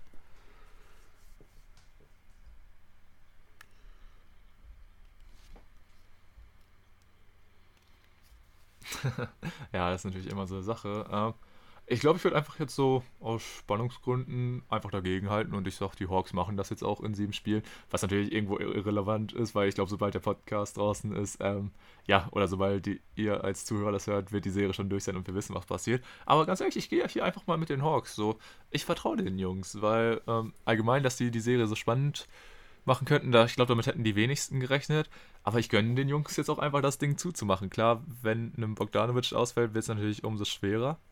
Aber ich finde, das machen die Hawks wirklich über die Serie ziemlich stark. Trey Young spielt halt einfach, als wären es seine zehnten Playoffs oder so. Also ihn juckt gar nichts. Das ist einfach super krass. Und mir gefällt auch einfach diese Rolle, dass er so ein bisschen dieser Anti-Held oder so ist.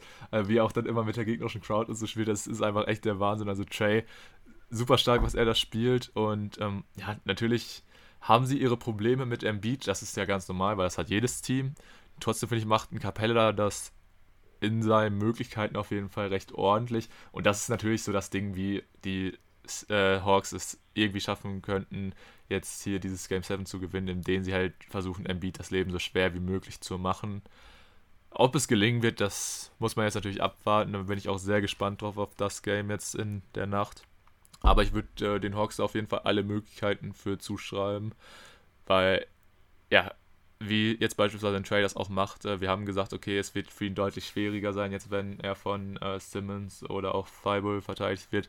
Und trotzdem liefert der Junge so ab, das ist so geil. Und auch einfach, wie was für ein Einsatz er zeigt. Ich weiß nicht, hast du diese Szene in dem Spiel gesehen, wo äh, sich Embiid so ein bisschen mit Collins in den Arm hat und da kommt einfach so ein Trey von hinten und versucht dann noch irgendwie äh, Embiid zu schubsen. Das fand ich auch irgendwie ganz geil, wie einfach so ein Trey, so einfach so ein richtig kleiner Giftzwerg, der da irgendwie Ja, noch versucht gesehen, also reinzugehen, seine, seine ähm, Intensität auch gerade ja, halt einfach gar nichts erst, erinnert weil schon dran so ein bisschen Leute kann. Das wie war schon echt Chris Paul oder Rajon. Rondo, die sich einfach so sagen, ja, ist mir doch egal, wenn der drei Köpfe größer ist als ich, äh, ich mach einfach mal.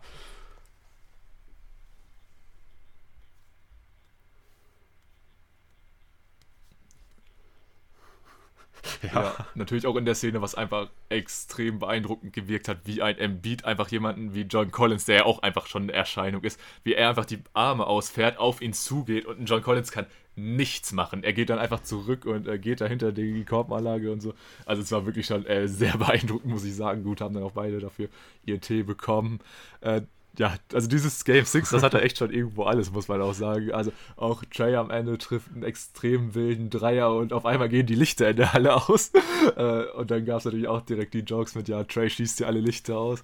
Von daher, ja, einfach eine super unterhaltsame Serie, muss ich auch sagen. Macht richtig Bock und jetzt egal, wie sie ausgeht, denke ich, haben wir da auf jeden Fall als Basketballfans äh, sehr viel Grund Ja, gehabt, also die Serie ich, zu genießen. waren wir nicht sogar beide Deswegen ursprünglich auf der jeden Fall dass das so an beide Serie ist, die Mannschaften. uns beide noch sehr nicht viel so Spaß richtig gemacht, abholt? auch diese Serie zu verfolgen. Aber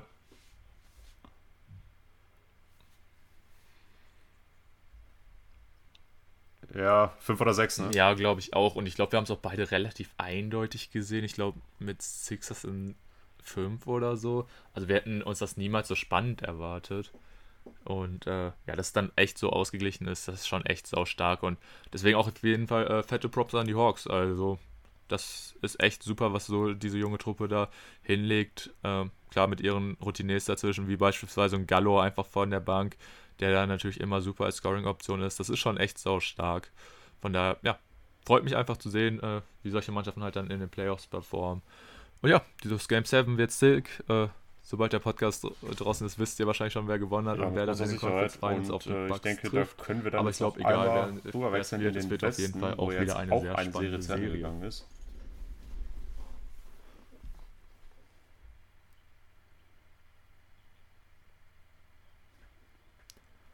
Ja, genau. äh, und Wir reden natürlich von der Serie zwischen den Utah Jazz und den LA Clippers. Ja, und da gab es ja, wie schon von uns angesprochen, für die Clippers die Schocknachricht, dass Kawhi Leonard erstmal verletzungsbedingt raus ist.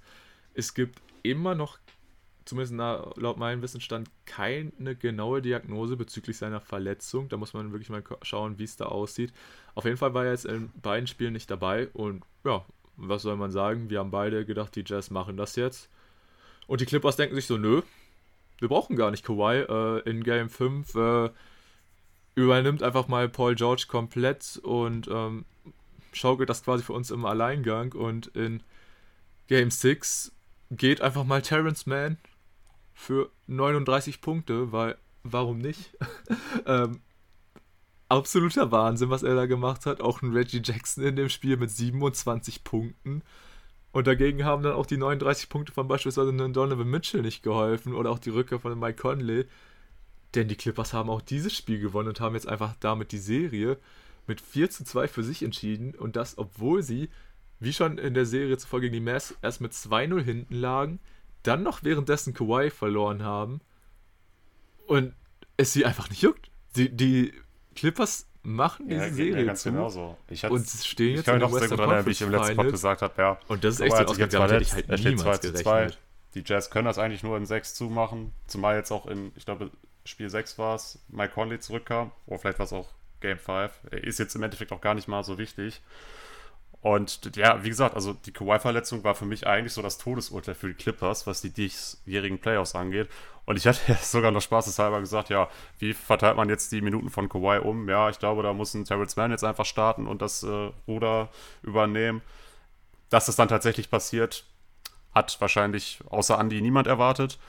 Aber man, man muss ja wirklich sagen, er hat jetzt in Game 6 39 Punkte gemacht und hatte, glaube ich, in Spiel 1 bis 5 zusammen nur 26. Also diese Explosion sucht ja mal sowas von seinesgleichen. Er hatte ja auch, ähm, ich weiß nicht mehr, ob Spiel 1 oder Spiel 2 war, äh, komplett verpasst, weil Trevor und du sich gedacht hat, ha, den streiche ich jetzt einfach mal aus der Rotation, der ist jetzt nicht so wichtig. Was er, denke ich mal, auf jeden Fall bereut hat. Und ähm, ja, Andi hatte ich ja gerade auch schon angesprochen, der hat ja auch schon gesagt, ja, man muss bei ihm halt auch so ein bisschen gucken, ob, ob er dann auch über den Sommer hinaus bei den Clippers bleibt, also Terrence Mann in dem Fall. Und ich denke mal, er hat sich jetzt auf jeden Fall auch bei den Clippers in Zukunft für höhere Aufgaben beworben. Äh, sehr spannende Personalie und mittlerweile bin auch ich auf dem Hype-Train angekommen. Also ja, Shoutout nochmal an Andy, der der Erste war, der das gesagt hat. Ähm, und ja, jetzt aber auch nochmal allgemein auf, um auf die Clippers zu sprechen zu kommen ich denke, Paul George hat mittlerweile auch ganz klar bewiesen, dass diese ganzen Witze über Playoff P und Pandemic P, dass es einfach der Vergangenheit angehört. Also gerade in Spiel 5 war das ja so, dass er irgendwie 39 Punkte und 16 Rebounds hatte oder so. Also du hast ja auch schon gesagt, er hat da komplett übernommen und hat einfach gezeigt, dass er tatsächlich dieser Superstar ist. Und ich finde, man sollte jetzt auch äh, nicht unterschlagen, äh, dass die Clippers jetzt in den Playoffs ohne Kawhi 2 zu 0 stehen dieses Jahr. Also frage ich mich, warum äh, man eigentlich immer Paul George traden sollte. Vielleicht gibt es ja auch einen anderen Spieler. Nein, Spaß natürlich. Aber äh, ja, wie gesagt, dass, dass Paul George jetzt sich nochmal steigern konnte nach dieser Verletzung und dass ein Terrence Mann jetzt auf einmal auch wie ein junger Gott spielt, er spielt den Clippers natürlich total in die Karten. Und ähm, ja, dass man mit der Kawhi-Verletzung so gut umgehen konnte, das habe ich halt wirklich überhaupt nicht gesehen. Und äh, ja, aus diesen, auf, aus meinem prognostizierten 4 zu 2 für die Jazz ist dann ein 4 zu 2 für die Clippers geworden. Ja, gut. Ähm, passiert.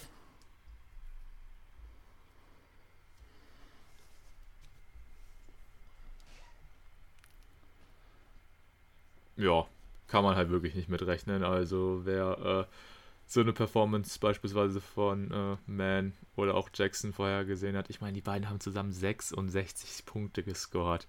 Das ist echt der Wahnsinn. Also, Reggie Jackson eh so ein Phänomen. Ja, ja das, das ist ja das Komische. er ist quasi äh, der Rondo in dem Team, obwohl Rondo selber auch in dem Team ist, aber überhaupt nicht Das ist echt der Wahnsinn. Versteht, glaube ich, keiner so richtig, wo er das herholt, aber gut.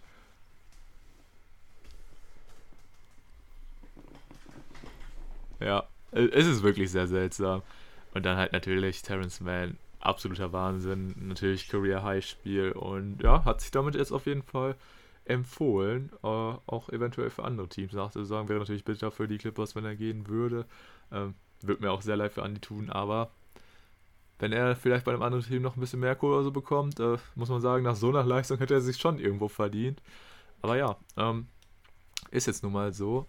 Und ja, im Großen und Ganzen ist es natürlich enttäuschend für die Jazz. Über einen Großteil der Serie halt äh, ohne Conley gespielt, war jetzt im letzten Spiel zurück, war da halt aber auch nicht wirklich ja, fit, immer noch angeschlagen und das hat man einfach gemerkt. Und auch Donovan Mitchell hat sich auch über die Serie immer mehr mit Verletzungen an seinem Knöchel rumgeschlagen.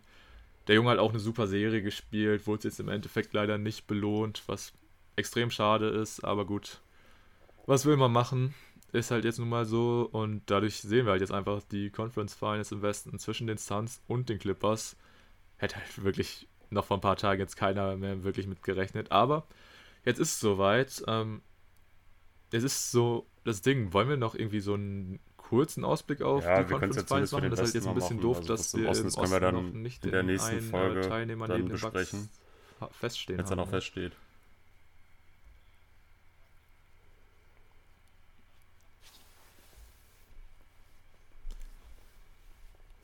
Ja, äh, ja, ich denke, das ist ganz gut.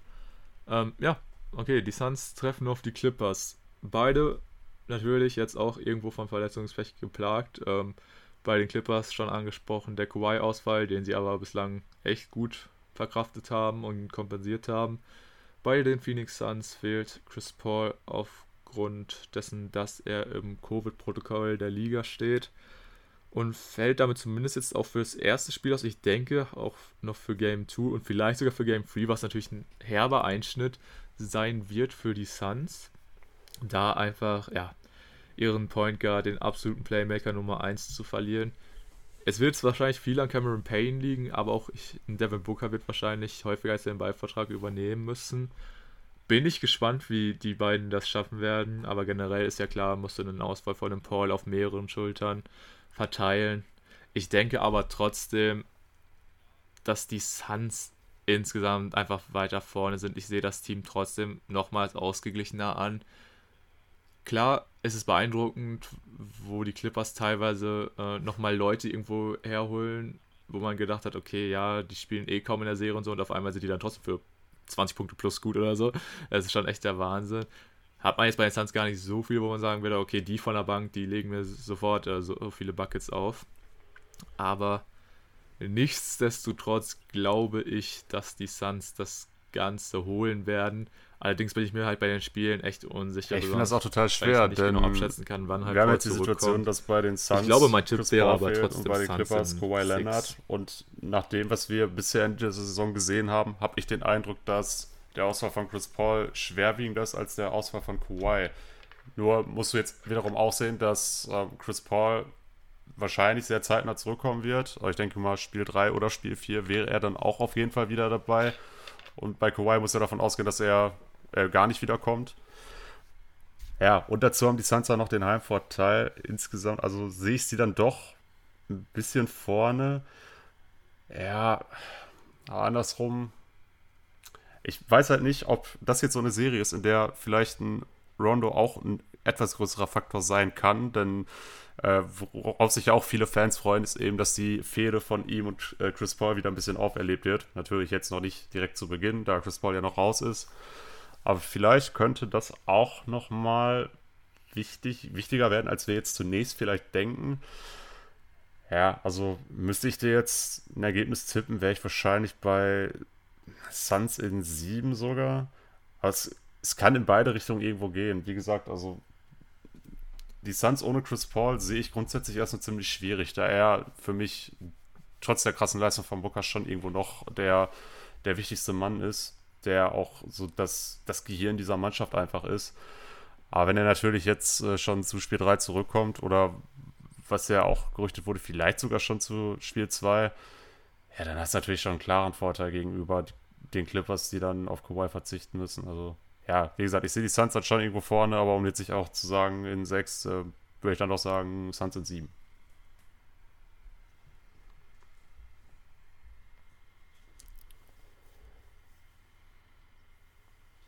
Okay, sind wir da zumindest auch schon mal ein bisschen auseinander. Ähm, ja, könnte dann aber auch schlussendlich wäre das Ding sein, dass wir anscheinend die Clippers dann wieder unterschätzen und die uns einfach wieder Lügen strafen und keine Ahnung, PG 40 Punkte im Schnitt in der Serie averaged und was weiß ich alles für kranke Stats auflegt und natürlich auch die Rollenspiele einfach abliefern ohne Ende. Das muss man jetzt einfach mal abwarten, was da passiert. Ich freue mich auf jeden Fall auf die Serie. Hätte ich tatsächlich jetzt vorab nicht unbedingt gedacht, aber wird auf jeden Fall spannend und ähnlich sieht es halt auch im Osten aus, egal auf wen jetzt die Bugs im Endeffekt treffen werden. Aber ich denke, es, das ist besser, wenn wir da erst ähm, ja, drüber reden, sobald wir dann auch wirklich den Gegner feststehen haben. Das werdet ihr dann auf jeden Fall in der nächsten Episode zu hören bekommen. Und ja, ansonsten wäre das aber eigentlich schon fast alles von mir. Ja, es gibt ein Thema, das wir noch ansprechen, denn ich wusste äh, nicht, dass es möglich ist, aber es gab ja jetzt bereits den ersten Trade für die kommende Saison. Möchtest? Denn äh, ja, es gab den Trade zwischen den Boston Celtics und den Oklahoma City Thunder. Das ist jetzt so, dass Boston ah, Kemba ja, Walker den 16. Pick im kommenden Draft und ein Second-Round-Pick im Jahr 2025 nach OKC schickt und im Gegenzug ja, Al Horford zurückbekommt, sowie Moses Brown und ein Second-Round-Pick im Jahr 2023. Heißt erstmal für OKC, um das Wichtigste äh, zunächst mal zu nennen, man gibt einen Pick ab, um zwei zu bekommen. Also Sam Presti-Move auf jeden Fall. Und bei, bei den Celtics gibt man jetzt Kemba Walker ab, mit dem man einfach nie wirklich zufrieden war, der nie die Rolle spielen konnte, die man sich immer von ihm erwartet hat, was natürlich auch mit Verletzungen zusammenhing. Und dass man sich von ihm trennt, war jetzt auf jeden Fall abzusehen. Ähm, dass man da jetzt schon einen Trade äh, aushandelt, war, wie gesagt, sehr überraschend, da ich nicht mehr wusste, dass man das jetzt schon machen kann. Und ähm, ja, aber ich denke, es ist eigentlich weniger der Kemba Walker Trade. Ich denke, die wichtigste Personalie für die Celtics in diesem Fall ist auch nicht Al Horford, sondern dann doch Moses Brown, den man vielleicht in Zukunft als äh, Starting Center einsetzen will. Ich denke, zu Beginn der nächsten Saison wird das äh, noch ein Robert Williams sein, sofern er da bleibt. Aber ich denke, langfristig plant man schon mit ihm, denn Brown hat jetzt auch dieses Jahr seine ersten Spiele in der NBA gemacht oder kam er im Laufe der Saison erst so richtig in die Rotation und man muss schon sagen, ähm, der hat echt äh, performt für einen Rookie. Da kann man, äh, denke ich mal, äh, überhaupt keine Kritik üben. Und Al Horford hat man wahrscheinlich dann noch mit aufgenommen, um irgendwie das Gehalt zu matchen. Also der wird, denke ich mal, nicht die ganz große Rolle spielen bei den Celtics. Soll vielleicht auch eher so eine Mentorenrolle einnehmen, könnte ich mir vielleicht auch vorstellen. Aber ja, Brad Stevens jetzt als GM mit seinem ersten Move und äh, ja, weiß ich nicht, was, was war so dein Eindruck, als du von diesem Trade gehört hast?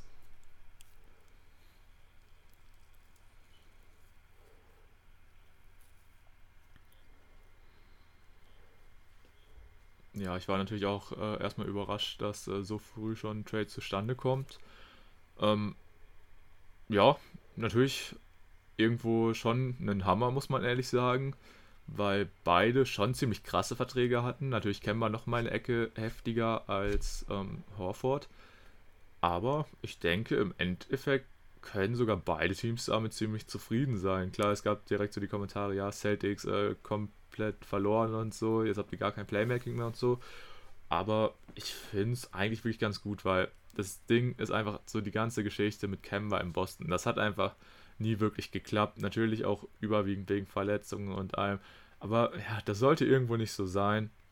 Und ja, dadurch sind sie jetzt irgendwo schon noch ein bisschen flexibler auf, dass sie ihn abgegeben haben, sparen halt etwas an Gehalt ein und der Vertrag von Horford läuft auch meist nicht so lange wie der von Kemba und äh, wird, glaube ich, sogar eher weniger als mehr wie bei Kemba. Deshalb ähm, ist es aus Sicht der Celtics, finde ich, vollkommen in Ordnung. Klar, dass du jetzt äh, den First Pick in den kommenden Draft abgeben musst, ist vielleicht ein bisschen blöd.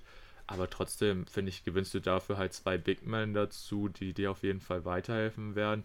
Hast halt mit Brown äh, jemanden, der äh, immer noch jung ist und über Potenzial verfügt. Äh, mal schauen, wie er sich da entwickeln wird oder ob er vielleicht sogar weitergeschickt wird. Ist halt das Ding, dass sie da ja auch mit Williams immer noch einen jungen Big Man haben, den sie auch entwickeln möchten. Und dann, ey, Horford sehe ich tatsächlich gar nicht mal jetzt so kritisch. Ich kann mir schon vorstellen, dass er ein wichtiger Faktor für ihn sein muss, weil wenn man sich jetzt so die Big Men anguckt, die äh, die Celtics im Kader haben, muss man eigentlich schon sagen, also so einen richtig sauberen Wurf hat da kaum einer. Und ich glaube, da kann Horford vielleicht dann doch schon ein bisschen mehr helfen. Deshalb, ja, sehe ich das Ganze eigentlich aus Sicht des Celtics sogar ziemlich positiv. Holst halt mit Horford auch jemanden rein, der die Franchise ja schon kennt, äh, aus seinem vorherigen Engagement in Boston. Deshalb äh, sehe ich das aus Sicht von Boston absolut nicht kritisch. Aber ja, gut, bei den Thunder, ja, ich meine, sie haben jetzt zwei Picks für einen bekommen. das war wahrscheinlich bei den Thunder das Wichtigere. Aber ja, sie haben halt jetzt Kemba, der potenziell auch in eine Art Mentorenrolle für jemanden wie äh, Shea Gil Gilgis Alexander oder auch vielleicht einen Ludor gehen kann. Ähm, da halt diese ganzen jungen Leute ein bisschen unterstützen kann. Wobei ich immer noch nicht sicher wäre, ob jetzt ein Kemba auch wirklich im Endeffekt bei OKC spielen wird oder ob sie ihn vielleicht auch nochmal weiter verschiffen werden. Aber Klar, muss ja nicht heißen, dass das nochmal passiert. Sagen, ne? ja, den Vertrag kannst du halt nicht traden, aber das wurde auch davor gesagt und jetzt ist es passiert und irgend, irgendwer findet sich, denke ich, schon immer. Also das hat. Ja, muss es nicht heißen, ne? Aber wie gesagt, also dieses Ding von wegen Verträge sind untradebar und so, da sagt man, finde ich immer relativ früh, aber irgendwo gibt es dann halt doch irgendwie die Möglichkeit, sei es jetzt dann zum Beispiel auch sowas wie der Westbrook äh, Wall Trade oder so, dass man auch wirklich nur die beiden gegeneinander traden kann, aber irgendwo ist es dann möglich, aber ja, man muss mal gucken. Ich, ich wäre auf jeden Fall nicht überrascht, wenn OKC ihn sofort wieder abgeben, aber ja, selbst wenn nicht, ja, dann spielt er halt bei den Thunder. Leider gar keinen relevanten Basketball, aber das ist halt jetzt leider im Moment so, darauf haben sich die Thunder committed, dass sie jetzt einfach erstmal möglichst scheiße sein werden, damit sie halt einfach schnell den Wiederaufbau einleiten können. Und ja, ob das Ganze dann mit oder ohne Kemba Walker stattfindet, das werden wir sehen. Aber insgesamt denke ich, ist der Trade für beide Seiten vollkommen in Ordnung und ich sehe da jetzt auch keinen klaren Gewinner oder Verlierer.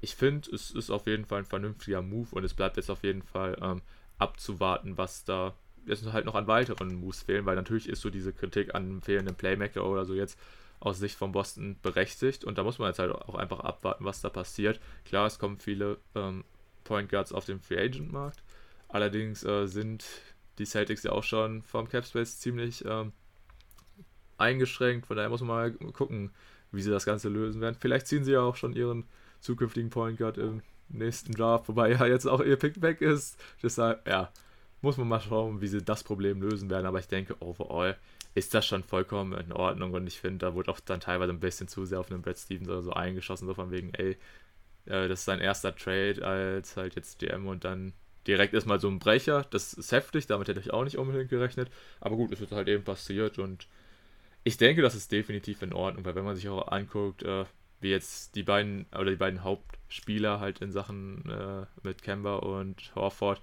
jetzt bei ihren jeweiligen Team Nein, nein, nein, nein, nein, nein, nein. Im Endeffekt also die offizielle Begründung war erst was zu versauert sind halt. Ein Horford hat gar nicht mehr gespielt, weil er einfach zu gut war für die Thunder. Und ein Kemba halt, ja. Ja, oder er ist halt zu alt. Ähm, ja. Und halt ein Kemba, wie gesagt, nie wirklich bei den Celtics reingepasst hat. Ich denke, das ist ganz ja, gut. Also ich man muss bei Trades ja immer sehen, dass die der Sinn ja eigentlich daran liegt, dass beide gewinnen. Sehe ich den Trade ich sehe so, zumindest äh, Stand heute erstmal nicht, warum einer von andere. beiden in diesem Fall verlieren sollte. Äh, Was die Celtics dann auf der Point Guard Position machen, finde ich, kann man noch gar nicht absehen. Ich weiß nicht, ob die durch einen vorherigen Trade vielleicht nicht doch noch irgendeinen Erstrunden-Pick haben. Bin ich jetzt spontan überfragt. Ähm, aber klar, den eigenen hat man jetzt abgegeben. Ob du jetzt an Position 16 aber auch noch deinen künftigen Franchise Point Guard ziehst, ist tendenziell auch eher unwahrscheinlich. Ähm, deshalb wird es da wahrscheinlich eher auf dem Trade-Markt dann irgendeinen äh, Move geben. Oder vielleicht doch ein Free Agent, aber ja, ich finde, das, das ist jetzt auch noch zu früh, um da jetzt äh, wieder die wildesten Spekulationen aufzustellen. Ich fand es jetzt auf jeden Fall wichtig, dass wir diesen äh, Trade auch nochmal im Podcast erwähnt haben. Denn wie gesagt, also dass das möglich ist, war mir jetzt neu. Es scheint aber dann auch nur zwischen Teams möglich zu sein, die ja halt nicht mehr im Playoff-Rennen sind. Oder vielleicht geht das sogar nur bei, nee, weil nur, nur bei Lottery-Teams kann auch nicht sein. Die Celtics waren ja sogar in den Playoffs. Aber ja, ähm, war was, was äh, für viele überraschend kam. Nicht nur, dass man jetzt eben direkt auf Seiten von Brad Stevens äh, Kemba Walker weggetradet hat, sondern dass es eben jetzt schon passiert ist. Aber ja gut, wenn das möglich ist, warum nicht, kann man machen. Und äh, ja, aber äh, um jetzt nochmal auf deine Ausgangsfrage oder deine ursprüngliche Ausgangsfrage zurückzukommen, äh, das wäre es jetzt tatsächlich auch von meiner Seite dazu.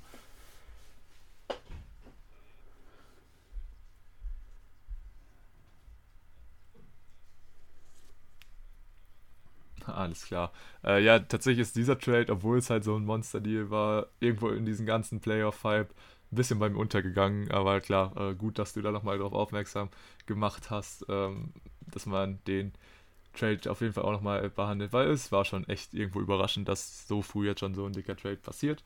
Aber gut, haben wir das auch abgehandelt und ja, dann wäre das auf jeden Fall von dieser Stelle, ist auch von mir, ähm, war mal wieder eine ziemlich bummelige Angelegenheit, würde ich sagen. Ähm, und ja, ich würde sagen, ich verabschiede mich an der Stelle jetzt auch mal und ähm, ja, genieße gleich die kommenden NBA-Spiele. Und ja, im Großen und Ganzen kann ich mich wie immer nur bei euch fürs Zuhören bedanken. Und Ja, von mir natürlich Ja, auch nochmal ein dickes Dankeschön an alle Zuhörer und natürlich auch an dich dafür, ja, dass wir wieder so einen bummeligen Pod auf die Beine stellen konnten.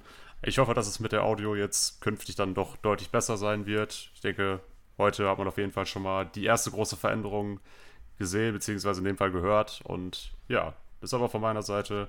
Vielen Dank, dass ihr wieder eingeschaltet habt. Ich hoffe, dass ihr auch bei der nächsten Folge wieder am Start seid. Und bis dahin kann ich nur sagen, bis dann, ade und tschüss.